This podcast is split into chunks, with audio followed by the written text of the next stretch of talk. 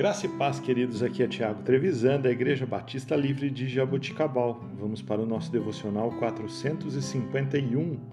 O texto de hoje é Provérbios, capítulo 12, versículo 18. Há palavras que ferem como espada, mas a língua dos sábios traz cura.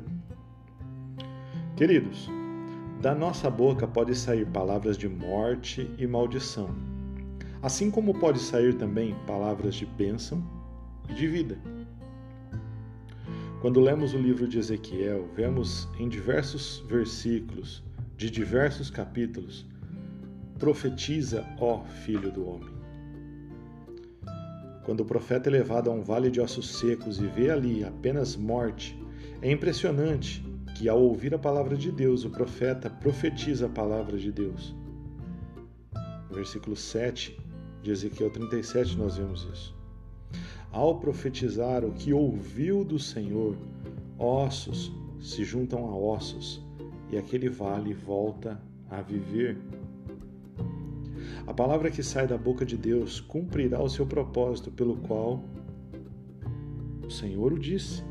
Lemos isso em Isaías, capítulo 55, versículo 11.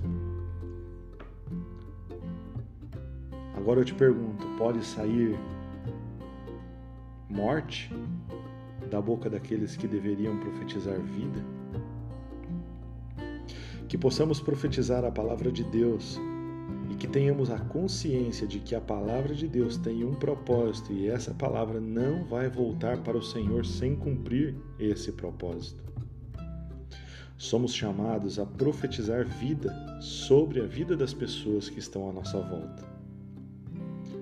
Queridos, que sejamos portadores de boas novas todos os dias da nossa vida.